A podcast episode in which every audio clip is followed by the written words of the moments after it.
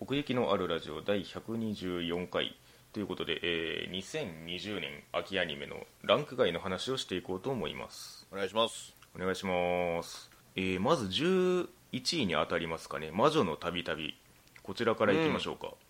はい私の方は県外にしてるんですけれどもみやさんは7位ですねうんうんそこそこ高めかなという印象がありますがそうだうね、んまあまあこういうのって、うんそうだ大人になればなるほどというか、うんうんうんうんうんちょっとなんか余白を残してくれるじゃないそのオチにしてもさ、はいはいはいまあ、考察しがいのあるというかね、まあ、まあ俺そうあいうんまり考察しない方だから、そうだねあれなんだ けどうんいわゆるそのアニメ的なそのインパクトの与え方よりもちょっと小説寄りというか、まあ、物語重視みたいなところはちょっとあったかもしれないですねうんそうでも、まあ、うんなるみさっきアニメ的なって言ったけど、うん結構動いてたよねそうだね魔法シーンなんかはさアクションが確かに確結か構に良かったよ、うんうんであとなんか魔法って言っても、うんうんうんなんちゅうかなその術じゃない術式じゃないというかはいはいはい何も唱えることなくただ奇跡がそこに起こってるみたい な確かになんかあの序盤のあの師匠とのバトルでその辺は察しましたね あーはいはいはあこれ普通になんかすげえ感じの打ち合うやつだって思っていうんそう先生の再登場もね結構熱かったしな 確かにねその辺はなんかその旅をしながらねつながりを維持してっていうのはなかなか面白いところでしたねうんこれもえーっとね2票入ってて感想もありますのでご紹介させていただきますはい「えー、昨日の旅」や「人類は衰退しました」に似た雰囲気が懐かしく、えーあーテンポよく進みながらもしっかり見どころもある話は見ていて面白かったですこちらが1通目そして、え2通目グロエロが混じり合いかつユリがいい塩梅で組み込んであったのでよかったとのことですはいはいはいはいまあね、昨日の旅ありがとうございへます人類は衰退しました、まあ、ブラックさ加減っていう意味合いが強いのかな、そのこの並べ方で言うと、そうだねうん、ちょっとその人間を皮肉る感じというか、 ああ、滑稽だなみたいなことをこう、うん、異例な視点でちょっといじっていくみたいなところは、ね、ありましたかね、そうなんだよね、うんそのイレイナがうんうんうん結構天から覗いてる感じなんだよなみんなのそこうとですね、まあ、その辺のそのきっかけみたいな話もありましたけれども、ね、あの介入しすぎてもあんまりうんいいことがないよみたいな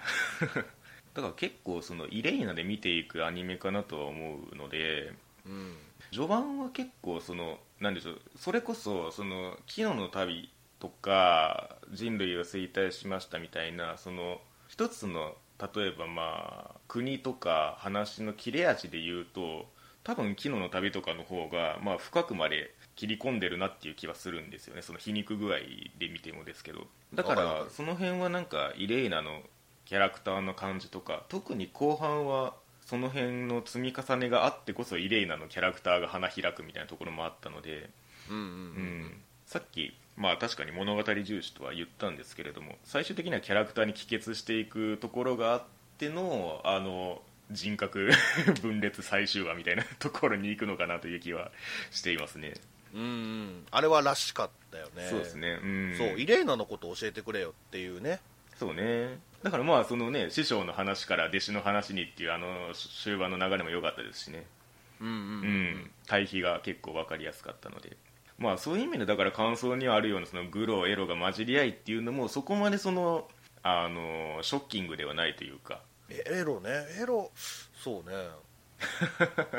あんまりま思あいその当たらないな、そのユリ関係にそこを見出すのであればっていう感じではありますけれどもはいはいはいだか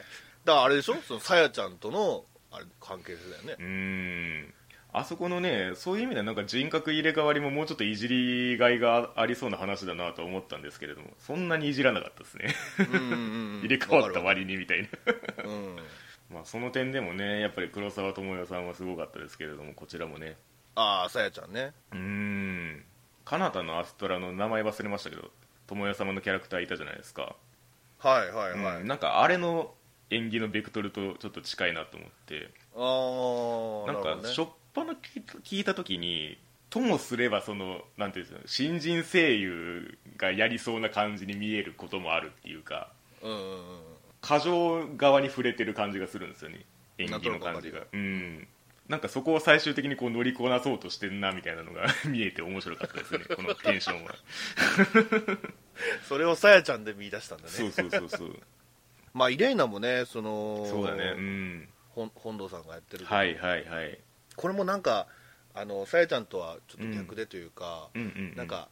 押し殺してる感じがはいはいしたはいよね、 なるほうんどうんフラットにフラットにみたい なねどんな状況に置かれても確かにね動じてませんよみたいなのをこう胸としてそうな感じがします ねそうそうそううそう、んその新しい国に行った時の、うんうんなんかイレーナの行動一つ一つうんうんうんが、うんゼロ距離でいきなり言うなこいつみたいなああまあ確かにね距離の詰め方っていうかさなんか、まあ遠慮はないですよねそうね、そうそうそうまあなんかギャグっぽい回もあったしね、まあ、その辺も良かったんじゃないですかうんどっちかっていうとだからそっちに振ってくれた方が見やすかったなっていう印象はありますねうん、うんだからあのなんだっけワイン作るやつあの ブドウ踏み娘がどうたらこうたらみたいなやつ はいはいはいはいはいはいあれぐらいの話でいいなと思いながら見てましたけれども、あれが一番なんか振り切ってた気がするしあとそうです10ね回再生したよ、うんあ のあそこうん忘れもしないんだけどそのイレイナとあの、村長さんかなあの2人がうんこそっとそのローズマリーちゃんやったかなローズマリーちゃんのその工場をね覗きに行くシあーうんンうんうんうん、あそこでその村長さんがからくりを知ってしまった時のそのうん残念がるセリフがうん大好きでうんおう「なんということじゃ!」とか言ってローズマリーちゃんのワインがグググヌヌみたいなこと言ってあれちょっとねうんすっごいおかしかったのまあそういうねあのー各話各話ゲストキャラみたいなのもいましはいはいたし、はいはいうんまあまあたびたびとはよく言ったものでというねその辺はしっかりオチがついてよかったなという感じですねはいうんでは続きまして第12位になりますねヒプノシスマイクリビジョンラップバトルライムアニマということで、うんまあ、逆にこれは僕が、えー8位に入れましたね、そうですね、うん僕はまあ仙外だったけどでもまあまあまあ、そうですねうん面白かったですようん、いや本当にねあの、まあ、元がそのゲームですらないっていうね、うん、うん、音源しかなくてで、まあ、そこのドラマパートみたいなのが、まあ、あるんですけど言ったはあはあはらあはあそれぐらいしかそのこっち側が知れる情報ってなくて。うんうんうんまあ、そ後にそのコミカライズとかもまあされていくんですけども先にねアニメよりあ先にそうなの、はいはいはいはいでも基本的には そういうその曲とキャラクターとんでちょっとした掛け合いみたいなうんそれがほぼコンテンツの全てみたいな感じではあって、うんうんう、ん、でそれをやっぱりアニメ化するってなったらまあどうすんだと、うんまあねそのゲームのアニメ化のその話でよく言いますけれどもやっぱり媒体が違うんで埋めなくちゃいけないものがいっぱいあるみたいなことを言うんですけれども、やっぱりその辺はそのヒプノシスマイクのその らしさを主軸に置いててうんでかつまあ絵もクオリティが高かったので単純になんかああ推しが動いてんなみたいな気分になれるんだろうなという 楽しみ方をしてましたねなるほどうね、んまああとはまあ僕の視点で言うとやっぱりその最初にそのミュージックビデオ曲のミュージックビデオでハマった口なのでうんうん、なんかその文字の演出とか、まあ、そのミュージックビデオの感じをそのままあの作ってる人が踏襲してるんですよねだからそのアニメでもってことねそうそうそうそうそう、ね、自然に文字が出る感じっていうのがなんていうか違和感がないんですよミュージックビデオ見てた感じでアニメが見れるっていうのがすごくでかくてうんうんうんうんうん、そうだったね、うん、やっぱり何を待ってたっつったらそうんうんうんこだったもんな、ずっとそうなんですよねううんん、だから逆に言うとだからそこが一番不安だったっていうか、はいあのドラマパートだけ聞いてたら、うんそのまあなんだ雑魚が出てきてそうねヒプノシスマイクが発動してチドーンっていうだけがあるんです よ音だけで聞こえてくるから文字とかないからねそう そうそういやいやこれアニメ化してもちょっとなみたいな思ってたんですけ どだから逆にあそうそなうんだ、ね、そう逆にうまくやったなって感じです本当に爆発してた けど大丈夫ですかちょっとね虹ヶ崎とは別の意味で現実に干渉してるんですけれど もリリックを返してくんないじゃないですか雑魚がそやねんなそそういう意味であの銀行強盗のやつだけ一発返してましたけど、うそやねんそやねんそうあいつすげえなみたい 2話2話だよんなそうそうバスタブロスの話やんな、うんあそこだけなああい来つた来たってあ俺いつ思っだけたのそうそうこれを待ってたんだよってちょっと思ったんだけどそれ以な降頑全張部ってチュんドじゃンんやっみたたいなからうんそうそうそうまあその辺もね、あのー最後のディビジョンラップバトルの方でちゃんとややり合ってくれたからそこもね強調されたかなっていう感じでねいやようやくねうんそうこれさ、まあ、今回はいはいよ4チームか、まそうあで、すね敵も含めたらああはんはんあの取材してた方のあそうそうそうそうああいれつははもうんうもともといるキャラなのいやあれはねアニメオリジナルなんですよあそうなんだそううだから曲があるっていうのも本当に最後の方に発表されてーんいや女の人がねいたからさああ確かにね、まうんずその混合でっていうのもあるんだなと思って初めてのパターンですねそういう意味ではあそう、うんあれはでもさなんかその、最後のリビジョンバトルのうん順位あはいはいはさ、うん結構踏み込んだなって俺思ったけ ど確かそにのどうなんの、その辺いやどうなんだろうねなんか今後に向けてっていう感じはあるんじゃないかなと勝手に予想はしてますけど、ああ、うんあとまあジャクライ先生がすげえんじゃねえかなみたいな感じもなくはない ですけそうね、ど、うん桜井先生は確かにそうだな、うんちょっと抜きに出てたしねまあでもうんどっちにしろやっぱりねパルコデンジャラーズをやりたいがためのって感じもするしねはいはいはいはい、うんまあねそれでやっぱりオープニングやってくれたらまあそれでなんとかなんだろうみたいなるほどうなんいやバスタブロスが最初負けた時はさちょっとええって思っちゃったなよそうねですねうんどう考えても一郎か様時が行くだろうっていう主人公的な立ち振る舞いですからねそうそうそうそう負けんのかいみたい ねな、えいやでも結局俺バスタブロスやったななんかいろいろみん なそうね魅力的なとこあったけど、うん木村昴君のそうだね一郎12が良かったっすよ、うん普通のセリフでもなんか歌に聞こえるもんななんか もう確かにねそんなところですかねはーいはいでは続きまして13位になりますけれども、えー魔王城でお休みこちら僕が9位に入れておりますねうん、んこれ今回ちょっと見れてないです僕は見れてないですね1話だけ見た感じそうですねはいはいはいはいはいまあそのなんでしょうねやっぱりもうネタが割れてるっていうかこれしかやることないだろうっていう 繰り返しが見える感じではあるんですけどテーマ的にね1話以降うんあの部屋はどんどんやっぱり良くなっていくの基本的にまあその寝具周りのクエストが発生してで、その魔物で解決するっていうのはもう基本のフォーマットですね本当にずっと繰り返していく感じなんでまあねだからそのだがしかしで言うところのそのなんか長く感じるようなところは序盤は確かにあったんですよねうんうんうん、しかもやっぱり30分の中にも複数の話を入れ込むパターンのやつなんででその 消費スピードがすげえ速いんですよね、はいはいはい、うん、でまあやっぱりそのス ヤスヤリス姫がまあそのすごい好き勝手してるっていう面白さもあるんですけどうん、やっぱりその背景にはその魔王サイドが優しいっていうのが基本的なその話のベースにあるんですよねずっと優しいんだねじゃあ魔そ王うサイドが ずっと優しいんです俺はだから気まぐれで優しいんじゃなくてうん割と根っこの方で優しいみたいなニュアンスがあってなるほどねうんだからまあその人間がこう過剰に恐れてるみたいな節はあるんですけど、うんうん、だんだんねやっぱりその娘とか孫を見る目で見てくるっていうかそのスヤリス姫を、ああ姫さんもね、うん、情に訴えかけるとすぐにダメージを受けるっていう あああそんなかわいそうな目に合わせてしまったみたいなあはいはいはいはいはういん、っていうのもありつつなのでだからまあそのスヤリス姫がそのクエストを攻略していくっていうよりはそういう魔王サイドとのその交流というか関係が深まっていくみたいな方でどんどんこうあの厚みが出てくるんですよね話が進むにつれてだからその序盤のその繰り返し感の解消はちょっとそっちが担ってるところがあってうんうんうんうんだからなんかあの普通に人間界に行く話とかもあるんですよそこでしか売ってない枕が欲しいみたいな感じでしょうがねえなっつって行くかっつってあい一緒に行くんだそうめちゃめちゃ変装してうんうんうんうん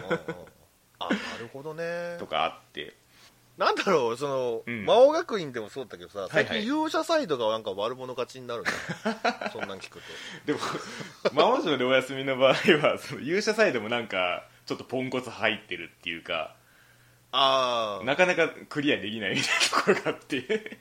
あはいはいはいだからまあそのポンコツ世界でそのスヤリズ姫が好き勝手やるっていうのをね、まあ、見守っていく感じでもあったかなっていう、ね、だからなんか普通にその帰ったらこの生活が終わっちゃうんじゃないかっていう喪失感がこっちに見てるこっちに生まれてくる感じがあるっていうか、はいはいはい、はういんなんかあれこの魔王城での暮らし終わっちゃうじゃんって思わせられてるところがあってうんうんうんうんで最終話がその一旦その城に帰るんですよそのなんか毛糸のパンツかなんかそこにしかないやつがないと寝れんみたいな感じでめちゃめちゃリ スリスクを犯してそう城に戻るんですけどいやいろんなものがそこにしかない なそうそうそうで結局なんかめちゃめちゃバレそうになるんですけどここをその母親女王様にだけ分かる感じで元気にやってます的なノリでもう一回魔王城に戻るっていう流れになって終わるっていうあだから一応そのなんか、ねねその辺の再会もやりつつも魔王城での暮らしはこれからも続くよみたいな感じで終わるというはいはいねはいうんあ、だ1話でも感じたけど、うんうんそのちゃんとみんなロールプレイをしてんだよな、そうですねうんなんか根っこにそれがあって、うんうんうんそれがなんか表面上はほんわかしてるうんみうたんいな、うんまあ別にねそうそのフォーマット自体もまあまあよくできてるっちゃよくできてるし もう、うんまあそうだよなっつってこう分かりながら見るっていうかはいはい はい、そんなとこですかねはい、はいはいでは、えー続きましてトップ10に入ってるのはこれで最後かな13位で、えー無能な7こちらですねまあまあやっぱり話題作でもありましたけれども私は10位にしてますが宮さんはあ俺10位どうだかったっけなはいはいはい10位同士ですねあ獣医同士かまあうんそう、そうなっちゃうよね そうなっちゃいますよねうん まあまあまあではそこで、えー感想を1通ありがとうございますはいはいこんにちはパンダチーズですパンダさんありがとうございあますりがとうございます。えー秋クールにして2020年最大の爆発。今年を救いに彗星のごとく現れた無能な7、こいつだということでおねお、いただいておりますね。いやーそうですかえ1話時点では正直、はいはい、そういう感じねとか思ってあまり注目はしてなかったですけど、回を重ねるごとに面白くなっていって、いつの間にか毎週最優先で見てました。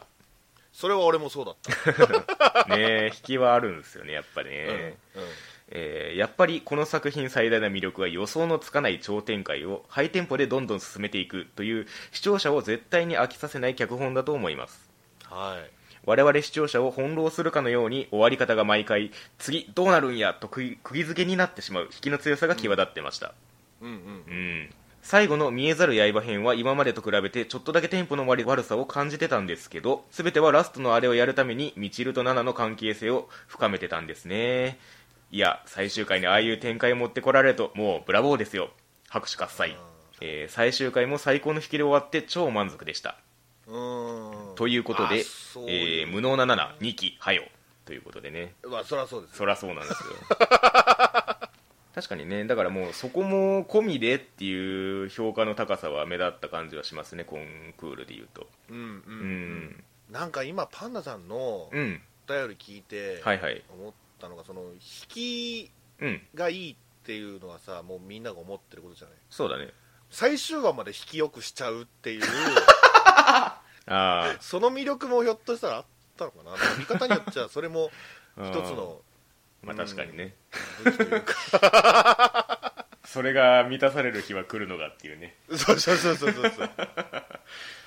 だからまあやっぱりその最初の設定からしてその逆転ベースというか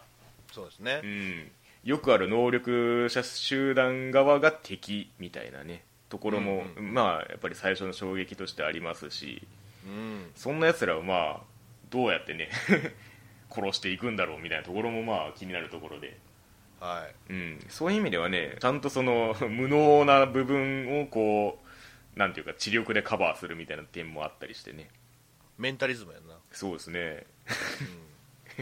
うでんもそのなんだ心が読めたんですっていう頻度がすげえ高くてこっちがハラハラしま したねいやいやあんまり言うとバレんぞみたいなでもなんか調子によって決まったりするから、まあ読める時読めない時みたいなすみません今読めなかったっすわみたいななそれなんですかね言うてそういうのはあるありつつも、うんなんかいろんな可能性をうん引き出してくれるから犯行にしても、そのに逃げ方にしてもっていうか、うん、答え合わせのような感じがね毎なる回、ほどねうんうんよかったですよそういう意味ではなんかその能力バトルものとちょっと生かし方のベクトルがずれてるっていうかはいはいそうですうね、んなんか真っ向から能力 VS 能力っていう感じでもないっていうかねうんうんうんまあまあその話を進めるにあたっては若干そのなんていうかどっちものその知力が若干下がる瞬間があるっちゃあるんですけど まあまあこれはこれでいいかみたいなこう済ましていくところはあるんですけどだからまあピンポイントでこうピンチを切り抜けていくみたいなそういう意味でもまあまあ引きはあったなっていう感じですねうん毎回ヒヤヒヤしてたねでもねねえうんうんその奈々ちゃんがマジレスする時の、うんうん暗くなった時うんうん赤黒くなった時、うんえ何考えてんだ奈々ちゃんってその結構その引き込まれてたもうんな、んうんその上であこここはマジのピンチなんかいみたいなところもねあそうそうそうそうそうそう せやねんな結構その順風満帆でもないというかそうですね結構自利品感ありましたねうんやっぱりみちるちゃんだよな俺はね、うんやっぱりその奈々ちゃんを通してこその世界を見てたから、はいはいはいそうだね最後まで疑ってたよみちるちゃんの こと一瞬それになりかけました ね結局変身そうそうそうそう変身してたやつでしたけどそうそうそうそうそう、うんうんいろんなねどんでん返しがこれまであったから、うんうんうんうんみちるちゃんもどうせみたいなうんところを思ってたんだけど、はいはいはいそのねああいうことだったからもうね貫き通しましたからねそうそうそうそう、うんもうなんかね自責の念がすごい芽生えちゃって逆に泣けなかったも んなそれはマジのやつじゃんすまんみちるちゃんすまんっつって、まあね、うんいやまあだから結構その序盤その数人殺したあたりでこれちょっとどんどん無理が出てくんじゃねみたいな、ね、感じありましたけど、うんそのやっぱり殺していくにつれてリスクはこううなぎ登りというかはいはいはい上がっていくんで、そうねうん、うんやっぱり最終的にその本当にこの人類の敵は人類の敵なのかっていうところにね行かざるを得んというか、そうだったね、うんナナちゃんもちょっとうん迷ってたもんな、ねえでもさあの数字もさ、うんなんかうんうさんくさいとは思うけどないやーなんか根拠一個も書いてねえじゃんせやねんなみんななんか数十万人、うん その殺すよみたいな、うん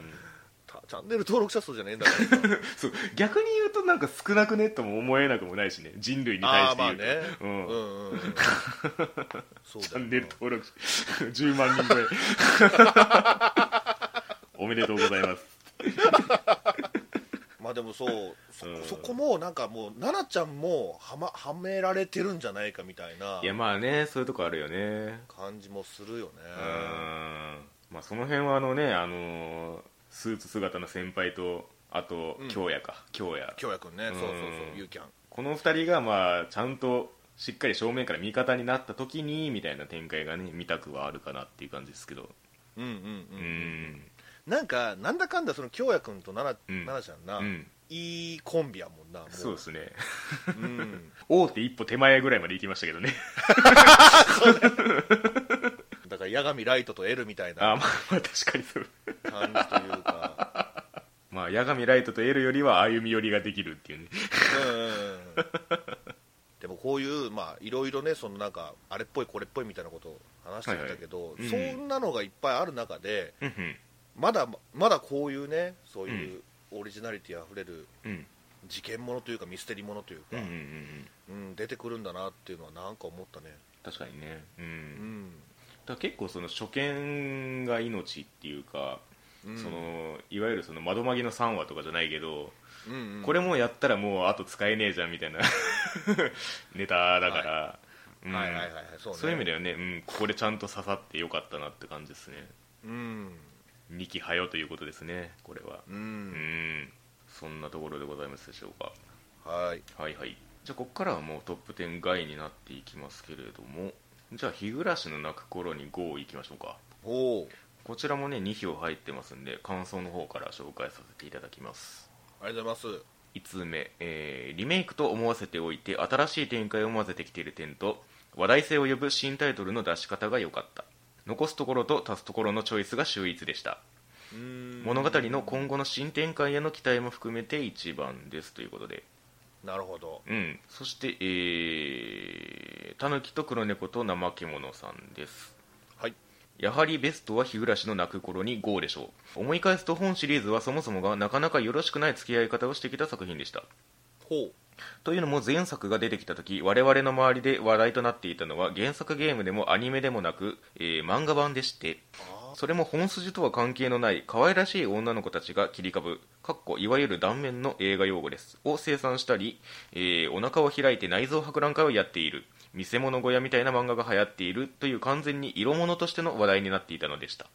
えまあ、グロさっていう点でね、えー私も当然その話題に乗って、えー今作を見あ本作を見てこんなものかとハマった口でして、えーその後うんアニメ版、そしてシナリオや書籍版を集める時も、えーどうしてもその色物というフィルターが前提としてあり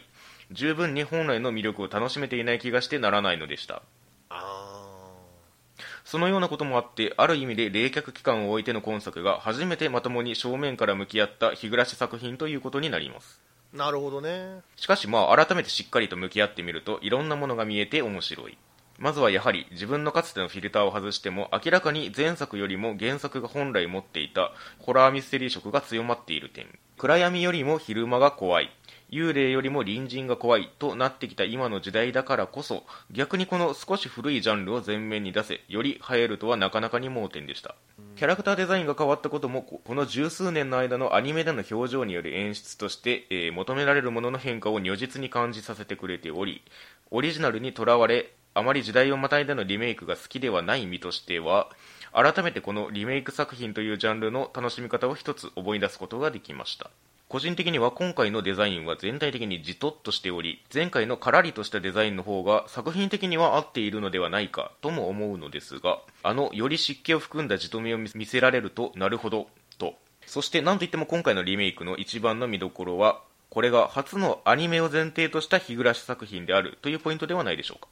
ああえー先ほどにも挙げたように原作は作品全体的にはホラーミステリーなのですが、えーそのミステリーの構造自体はいわゆるエラリー・クイーン以降の本格派であり概念的な田舎の土着性や文章であることを最大限に生かした信用できない語り部の視点などの叙述トリックが満載でありほぼほぼ全てがグレーであるため絵をもって明確に白か黒と見せてしまうアニメ漫画とは正直なところ非常に食い合わせが悪い結果となっておりえー後にグレーであったと明かされる白や黒に我々視聴者も制作側も振り回され続けたと記憶していますやっぱり原作のそのノベルゲーであることを生かしたっていう点が多かったという話ですねしかし、えー今回はそれまでとは違い明らかに全ての謎が画面の中にのみ詰まっているためほとんどのノイズを感じずに作品に没入し謎を見つけ恐怖を感じることができ参加者全員が共通の土台で考察を共有できているというなんともミステリーとしてうまい集団謎解きの循環がななされているのではないでしょうか、えーむしろ我々のような前作の知識でどこか新規勢にマウントを取ろうとする連中にこそクライマックスで、えー猫が舌を出すのですからなんとも面白い意外とこういう謎解きでは自分の推理が外れる方が楽しかったりしますしねともあれ一度丸く収まった作品を再び再開させるというのは下手したら途中でだれてしまうことも多いのですがそもそもがそういう構造の作品であることをうまく活かしまだまだ楽しませてくれそうです個人的にはこの作品の惨劇は結構どれも好きなのでずっと続いてくれないかなとも思うのですがやはり始まってしまったからにはどこかで終わらせなくてはならないわけで果たしてこの村の住人たちは今回はどのタイミングでハッピーラッキーどっちのファンファーレを聞くことができるのかかつて魅力を十分に楽しめなかったことに悔やむ作品を10年以上経ち再びリアルタイムで楽しみ直すことができるという喜びをかみしめながらこれから先も楽しく見ていこうと思いますということでいただきまあしあありがとうございますたはいいや説得力あるな確かに言われてみればアニメを前提とした日暮らしっていう意味ではそうですねやっぱりアニメ化とか漫画化のニュアンスがやっぱり最初が強かったっていう感じですから はいはい、うん確かにそうだよねその、うん思い返すと、うんうんその鬼騙し編にしてもね渡はいはい騙し編にしても、はいはいなんか4までキュッと綺麗にまとまってるうかんうんら、うんうんうんその最終的な圭一のあれも含めてっていうか、はねいはいそれを聞いて思うのが前の作品って、うんやっぱりそういうノベルゲームをアニメ化するっていう方針だったから、ちょっとなんかぶつ切り感があるっていうか、うんうんうんなんかわけのわからないシーンが最初に冒頭に持ってあはいはいはいうんくるとか、うんそれが逆に不気味だったんじゃないかなって、うんうんうんうなんんか今それを聞くと思うね確かにねうんんまあね色物という表現をまあ使っておられますけれども、まあ、そういう意味ではその、ショッキングな引きというか、その絵で見せた時の感じっていうインパクトもまあ前作と言っていいのかわかんないですけどもはわりかし強めだったかなという気もしますので、うんうんうんうん原作のそのノベルゲーでその我々に問われていたそのいわゆる謎解きみたいなテイストでいくと、まあ、改めてそこにスポットを当ててアニメとして作ったのかなという気もせんでもないですね。うんうんう、ん、だからまあ言ってしまえばそのそれを踏まえてっていうのがやっぱり次に比重がかかってくるところは多分にあるので、まあ、ようやくスタートラインかなっていう気はしてますけどね猫だまし編は見た俺 結局見てないんだけどあ僕もまだですね、あーうん、最初に2話かなああ冒頭にねありましたねそうそうそうそうそう、うん羽生さん羽生さんだって羽生さん羽生ちゃん と水さんかな羽生ちゃんとのやり取りがあっただけど、うんそうそだねれ以降ほぼなかったから、うんなんかあれを見るにもうちょっとその、なんだろうループもの主人公のその強みが生きるのかと思いきやっていうところなんですけどね今のところ、うんうんなんかその「たたり魂」の終盤の方でなんかめちゃめちゃこの方法こそが正解のルートなんだみたいな確信してる素振りがあったんですけど、うんうん、なんかやたら成功してるって思ってるなって 思いながら見てましたね あれそそんなわけなくねみたいなうんうんうんうんわかるかもな,、うんなんかあんまりテンパってなかったよね今回理科ちゃんそうねそうそう、うん、まあまああとはまあそのやっぱりキャラクターデザインの変化がまあテイストとしてはでかいかなっていう感じがあってその辺でいくとやっぱりそのなんていうかなそのパラメーターのそのピーク具合はあれなんですけどやっぱりその形として綺麗なんですよねバランスがはいはいはいはい、うんクオリティの高い日暮らしみたいなものを見てるなっていう気はずっとしてましたね、ああなんかそう、うん、うん、丁寧にやってくれてんなみたいな はいはいはいはいはいそうかそれで言うと逆の方が俺は好みだったなまあそれは始まったの辺でも 散々言ってましたけれどもそうね、うんやっぱそこなんだよなだからまあたぬきさんの言葉で言うんであればやっぱりそこをあえてシフトしてんのかもなっていう感じはあってうんグロよりもホラーみたいな ホラーミステリー色みたいなはいはいはいはいそうね感じをそうねやろうとしてんのかなっていう気はしますよねうそういう一つの「日暮らし」っていう作品がなんかやっぱりいじりがいのあるものとして今も残ってんだなと思うとそれはそれで感慨深くもありますしねんうんううんうんーんやっぱりね一つ一つのキーワードが出た時はしびれたねそうですねうんお社様だとかねうん、あと単純にあのおっさん連中が出てくるだけでも割とテンション上がりましたけど ねああ大石出てきたわっつってもうやっぱさうんーうんわかるわかる圭一君のうんまあ圭一君だけじゃないかまあ、うんみんなそうっちゃそうだけど、うん声がさ全然変わんないのがすごい よねそうだねまあ始まった予変でも言ったけど、うん 15年ぐらい経ってるのにう、ん同じキャストでねそうだね続投してるってのが、 うん、うんこれ、うんこっから見た人っているのかないいるっちゃいるんだろうけど、いるでしょうねどう思うんだろうない やそういう意味ではなんかキー作品のアニメ化みたいなあの感覚がしなくもないですけどねその辺はその前田純のりとかをアニメ化した時に出る感じと似てんなって思ったあうー、んその部活動の感じとかそのキーフレーズのノリとかねなるほどねうんノベライズのそのなんか文章で読んでる分にはそんなに変な感じしないんですけど、うんうんなんかアニメとして見るとなんかおうなんかすげえこんなことしてんなみたいな感じに映るっていうはいはいはいはいそううね、ん結構オープニングエンディングは好きなんだけどな結構いいっすよねやっぱり絵の感じもいじってきてるというか、そうそうそうそそれこそねあのオープニングのシリアス表情とかめちゃめちゃいいっすよねあれうう んうんまあまあねやっぱり期間が結構空いてるもんでもあるのでまあ今日暮らしに触れるというのもこういう機会があってもいいんではないでしょうかというところですねいやもうぜひぜひぜひ、うんみんなでひなみ沢に行こ白川郷 ねというわけでじゃあ次に行きましょうかじゃあ次は落ちこぼれフルーツタルトですねうはういんブロッコブロッコブロッコリー結構引っ張ったねブロッコリーもねそうね最後の最後まで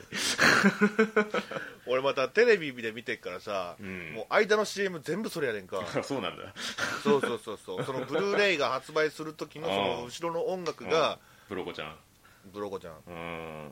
ずーっと抜けなかったねブロッコっつって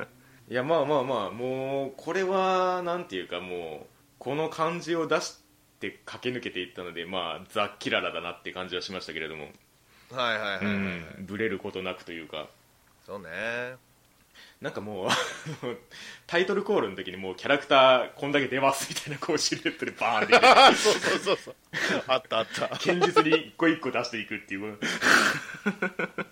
1話見たら隠しキャラが解放されるね、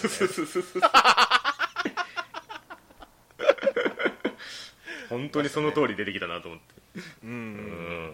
これね俺ツイッターでつぶやいて鶴見さんが教えてくれたんかなうん「いろはにほへと」から来てんだよねこれほんほんほんいのちゃんとロコちゃんとうんうんうんはゆちゃんとってつながってんのよいろはってああなるほどねそれびっなくるりほしたどねねへえヘモちゃんってすげえ名前だ なってまあ確かにね言われてみれば いやまあなんか名前云々よりもなんかそのクレイジーサイコレ図鑑の方がなんか先に来ちゃってもうなんか どうでもよくなっちクレイジーサイコレズゃったいやでも今回まあ有利描写ねいろいろ多いみたいな話しましたけれどもはいはいなんはかい、はい、一つちょっとベクトルの違うやつ来たなと思ってまあそうだよな、うんちょっとだから追っかける側というか、うんうんストーカー側というか、そうねうんなんか普通に出したら狂気なんですけどなんかそのキララで包むことによってそれがなんかなかったことにされてるみたいなまああんまり取り上げられてもねその、ん今のこの状況がおかしくなっていくも んな 異常者がいますよつってそうそうそうそうまあ確かにねだからそういう意味ではなんかなんでしょうねそのアイドル的なその成長を見たいとか、うんなんかめちゃめちゃ広まってその活躍の幅を広げてほしいとかそういう感情はあんまりなくて そうねまあ、うん東小金井の中でそうそうそうそう日がこのアイドルでいいじゃないかみたいなそうそうそうそう、うんまあまあその始まった辺の方でも触れてましたけれどまあちょっとお色気成分多めみたいなねニュアンスもありましたけれどもそうでしたうね、んいやーそれうんうんで言うとちょっとうんうんうん、ちょっと物足りなかったなああだから僕が見れたん だねうんいやひなこノートの方が良かった、それに関して言うとひなこノートよりまだ必然性あったかなって気がしますけどね そううんいやまあまあ遠いのは遠いんですけどね まあアイドルたるものみたいなこじつけでまあいけなくはねえかみたいなうんだからまあそのなんでしょうねそのいじり方は結構そのずっと統一されてたっていうかブロコちゃんしかりですけど、うんまあ、関係性としてもなんかその姉妹のねあれとかねそうねうんなんかちょっとマウント取りながらいじるみたいな フォーマットもできてましたけれどもはいはいはいうんだからまあなんかキャラクターが固まってからはなんかもうそのまま永遠に見れるなみたいな感じがありました けれどうんうんうんうん逆に新鮮だなって思ったのが、はいはいライブシーンかな、うんあの結構安い感じのステージで一生懸命踊るじゃない、やりまなんかそこでの姿が、うんアマチュア感がむちゃくちゃすごくてああなるほどうんそのプロになりきれてない感というか、はいはいはいはいまだ研究生ですよみたいうなん感じをすごく感じてうんよかったっすよなるほどね ロコドルというかなんか地下アイドル感はちょっとありますよね、うん、カメラワークとかもなんかそんな感じしたんだよねそのそうっすね本当に うん保護者たちが撮っはいはいはいはいたカメラワークというかああそのホーム感がね逆に良かったでうすね、んまあ、そういう意味ではなんかね花山田やってこれもやってっていう意味では本当になんかデザインの強さを感じましたね花山田総先生 いや浜由美子だよあ浜リズムしか合ってねえじゃんよ いやなんか本当にね原作並べたらもう表紙で勝ってるみたいなところあるんですけどうんうんう、んやっぱりこうキャラクターこんだけ出して色と個性をこうバッとこうパッと見で振り分けるみたいなのが強えなって思いましたねはいはいはい、うんそうねなんか服のねうんあの色の付け方とかもなんかそうね、うん、ちょっと個性あったうんうんうんうんの他のアニメに比べてっていうかだからはいまあなんかあんまりその期待値上げてみるもんでもないっていうかうんそうですねうんなんか気軽にそのキララ系を摂取したいのであれば全然こちらはねおすすめできますねうんうん、う、うんいんや本当にうんおっしゃる 通りでもうなんかすごいフラットなキララだったわうんマジで本当にね12話かけての展開っていう感じでもないしねそうですねう、んまあいのちゃんかなそれでもやっぱりそれでもやっぱりううんんいのちゃんが好きまあそんなとこですかね、ですかね、うんじゃあちょっとこれは僕だけになるんですけれども戦欲のはいシグルドリーバー、うん、うんこちらもともとランキングそんな高くないんでしたっけ始まった辺のそうだったねまあるほどね1時間あったんだけどね一応ねあったねあったあったううんんまあ確かにねそのなんか脚本のその長月達平さんかなはいうんがまあ脚本のアニメ作品ということで、なるほど、ね、まあそうういうまあ話題性もあったっちゃあったんですけれどもうんうんううんん、やっぱりね1話見て感じたその世界の枠組みみたいなものにやっぱりちょっとその縛られてしまうところはどうしてもあるのかなっていう印象を僕は持ってますね、あうーん、だからその構築された後のそのキャラクターの掛け合いとかそのキャラクターの心情とかあるいはその戦場に繰り出すメンタルとかそういうところはやっぱり楽しめるんですけれども、うん僕がずっと引っかかってたのはやっぱりその神様の茶番じゃんみたいなのがどうしてもついて回るんですよねほうほうほうほう1話見た時にそのどの程度そのそこを感じてたかわかんないですけどミヤさんがねあの、まあ、要は敵がいますとそれに対抗する力を人間に与えますとその神様に与えられた力で戦ってますとはいはいはいで結局その神様がなんで力与えたかって言ったらそのなんか戦争を起こすことそのものが目的だったみたいな感じになっていくんですけれどもああなるほどね、なんかそうなるとなんか与えられた力前提なのに神様が敵サイドに回るしみたいな感じでなんかそのなんていうんですかね人間サイドの自力みたいなものがあんまり信用できなくなってくるっていうかああはいはいはいうんまあ、やっぱりそのオーディンがまあ神様として出てくるんでその北欧神話のそのバックグラウンドみたいなのはある程度絡んでくるんですけれども、うへえ、ん、ただとはいえみたいな感じなんですよねやりたいことはめちゃめちゃわかるんですよなんかやっぱりそのミリタリーものっていうか戦争映画のその洋画ノリじゃないですけれどもブラックラグーンじゃないけどもそういうテイストを取り込んだこういう生き様を見せたいみたいな感じが端々からするんですよねうん、うんうんうん、うんそういう意味であのねサンバカっていうかはいはいはい、うん金杉髪田さんととバンダナとゆうきゃんとうんそうそうそうかそう梶梶田さんとうんうんそうそうそうあれがね、めちゃめちゃ中心に来るんですよ割とあそうなんだ、結構な見せ場をね あの各話各話持たされててはいはいはいはいはい、なんかねまあでもそれも まあ分からんでもないんですよなんかねその辺のノリとのその食い合わせ次第っていうかアサルトリリーとの対比で一瞬ちらっと出したんですけどもはいその女性キャラクターが戦う必然性みたいなのがもうちょいあればなっていう気はするんですよねうんうん普通にベースがその軍隊っていうか軍事ベースなんでうんうんやっぱりそういう組織の中の一部隊みたいな見え方をするんですよねあだーから普通にだから基地があってその整備班がいてみたいなそれぞれの役割があって町があって守るべき人がいてで女の子たちが飛び出しますっていう形になっちゃうんでうんうんやっぱりそこがその神様に与えられた力ってなっちゃうとね全体重を預けるにはちょっと惜しいみたいなところがあったかなという気がしますねうんキャラモン色的にはどうだったのそうなんですよ結構だからそこはめ個性的ちゃめちゃいいんですよねやっぱりクオリティが高いっていうかその、はいはいはい関係性を組み上げるのがうまいっていうかなうんうんううんん、やっぱりそのメイン4人ぐらいかなのその間で回していくのはすごいうまいんですよね、うんうんそれこそその序盤のその短い間でよくぞあそこまで関係性持ってったなっていうぐらいああそうねそうだったね、うんそうそううその辺はすごい長けてんなって思ったんですけど家庭はねかなりいいんですよ例えばそのトラウマとかそのかつてのその苦しみを乗り越えてとか仲間の死を乗り越えてみたいなと途中途中のその思いの展開みたいなのがすごいいいんですけど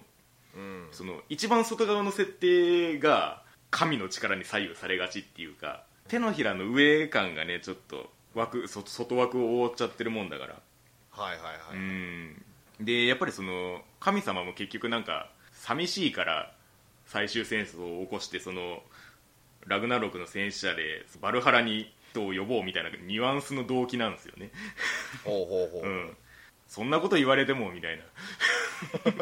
だからオーリン倒すんですけど最終的に、おおほいほい、うんオーリン倒してもそのこの基地は続いていてなんかまた飛び立って空へと飛び立っていくみたいな終わり方をするんですけどオーリンなき今一体何と戦ってどうやっていくんだろうみたいなその感じがあるというかね、はいはいうん、そこに空があるから飛ぶんだみたいないやそんな感じだったらいいんだけども、うんちなみにネタバレをしておくとあのーサンバカは死にます、あーマジかそうなん だなんか本当にそれもそのために積み上げられてったなって感じがするんですよねはいはいはいはいはいはい、うんあのね俺そのうん一応その、うん残しておこうかなと思って、うんうんうんうんその CM をカットあーはしいたはいはいはい時にうん一番ケツの方をね、まあはいはいどうしても見ることになるんだけど はいはいはい次回予告で必ず三幕が締めてたんだよねはい閉めてる閉めてる、うん、その印象はすごく、はいはいはいそうそうそううそんう、だから逆に言うとなんかあんまりワンクールでやりきった感はないっていうかやりたいことの核だけがボンって落ちてきた感じはしますかねはいはいはい、うんなるほどねまあまあそんなところかなじゃあとにかく可愛いいきましょうかとにかく可愛い、うんおーいこちら2話まで見ま したああそうですか、うんうん、まあそれでいいと思いますまあまあまあま何にもなかったらずーっと順風満帆で何の問題も なくあうんずっとラブラブだったあータイトルに偽りなしですねそうだね こっからひょっとしたらあんのかもわかんないけど、ういんやマジでこれでもかっていうぐらいうんなかったね問題があーなりそうにもならないんだよねはいはい不穏な空気がないそうそうそうそうそうそううんないないないない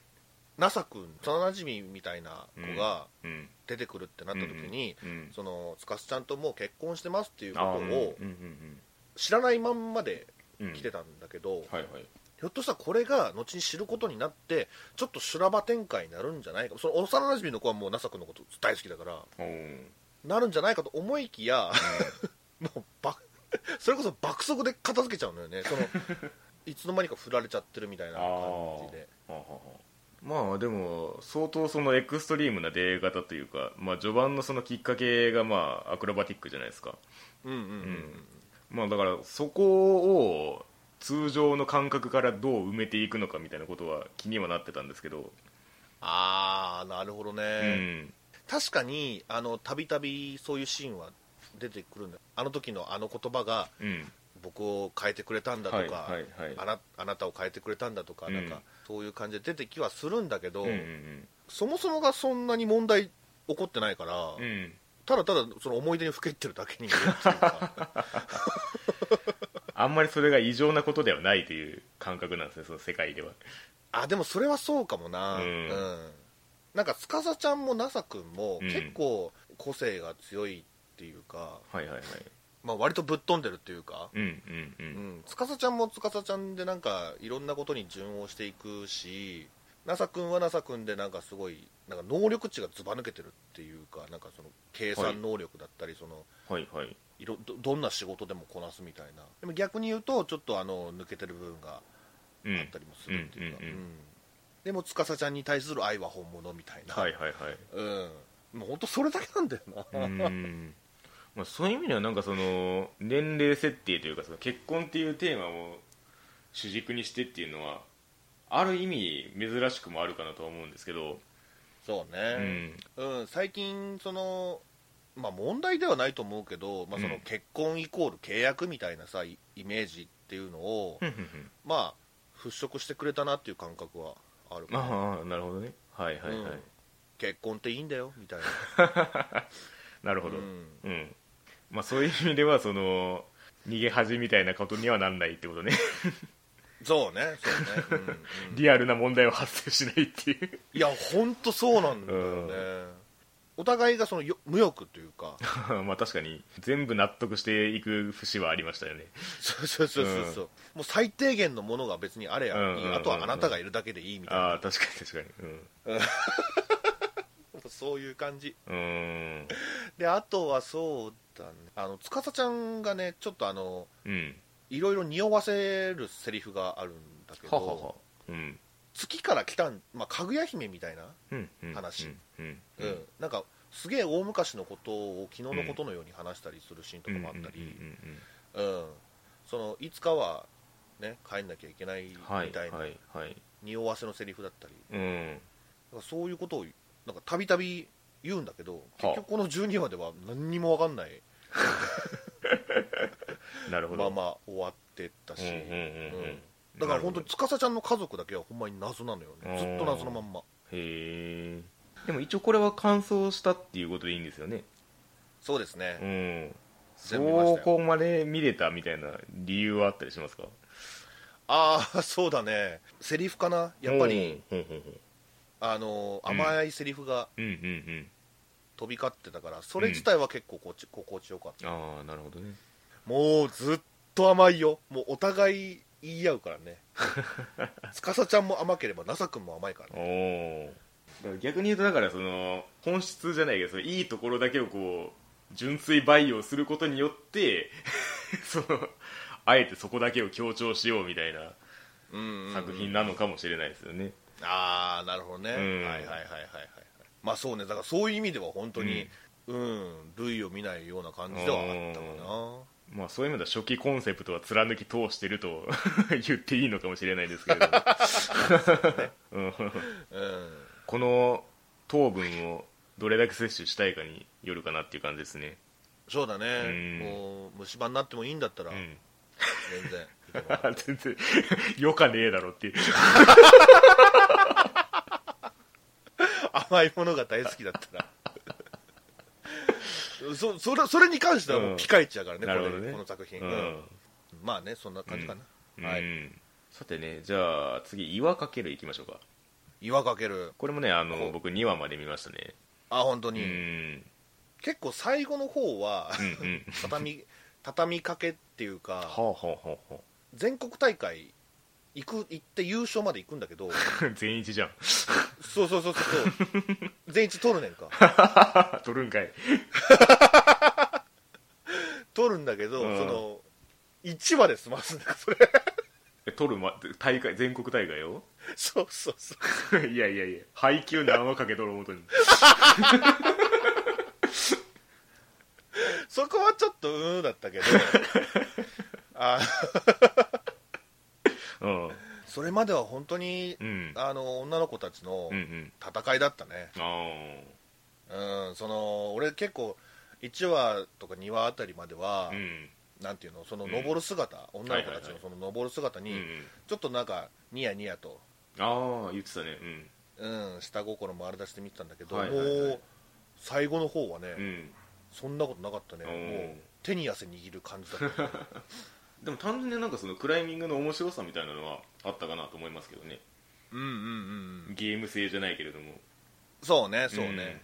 そうその好みちゃんの、うんあのー言うたらパズルのはいはい解くような感じで、うんうんうんクライミングをするっていうのは、もう本当に最後まで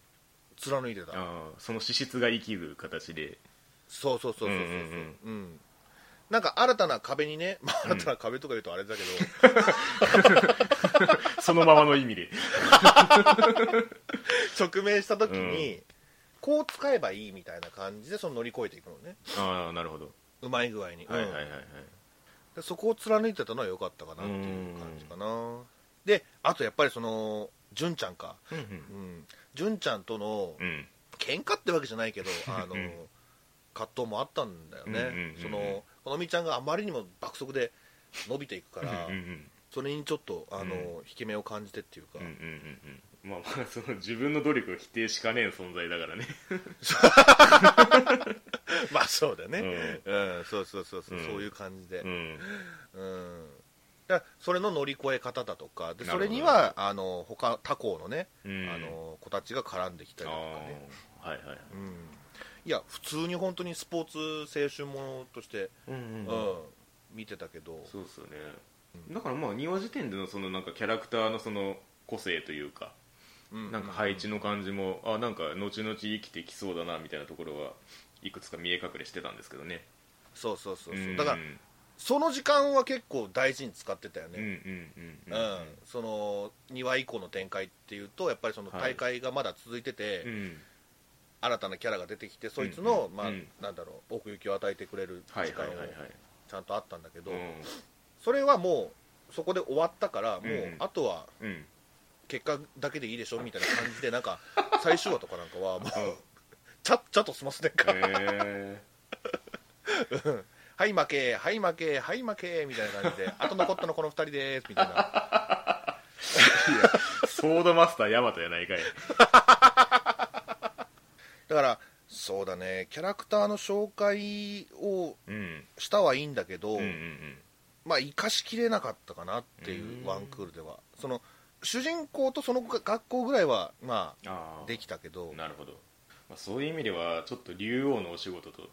運びが似てますねああはいはいはいはいはい結構こなるう、ほどねキャラクターをやっていってのラスト勝ちましたパーンみたいな そうね、そうそうそうそう。いやいや、どうやって勝ったんだいそうみたいなどうどうなって負けたんだいみたいな。あいつあんなすごかったやん、みたいな。で、なんか、その、5、6話とかで思うんだけど、うんその、それが話がつ続くにつれて、うんなんか、お落ちましたとか言うとるから、 言うとるからああ、落ちるんかいみたいな。あんなにすげすごかったのに落ちるんかいみたいな。で、インフレしていくんだよね、ちょっとね。ああまあそうしないとちょっと差がね出ないからうんうんうんまあ、ラスボスみたいな子もうん、うん、いたからさそのクルス・アンネちゃんっていう、うんうんクルクああルスってういたいたいたいた、うん、おお覚えてるうん、うんクルクルス情報それだけかいクルクルスなそうだクルクルスだ ったようんいやいやいや12話でそうだったけどもすでにいやでもマジで強敵だったようーんでも12話の最後だけ勝つのか、 なんでっていう納得クがでルきクないルスあんな強かったのに、うんなんで勝てたのみたいな、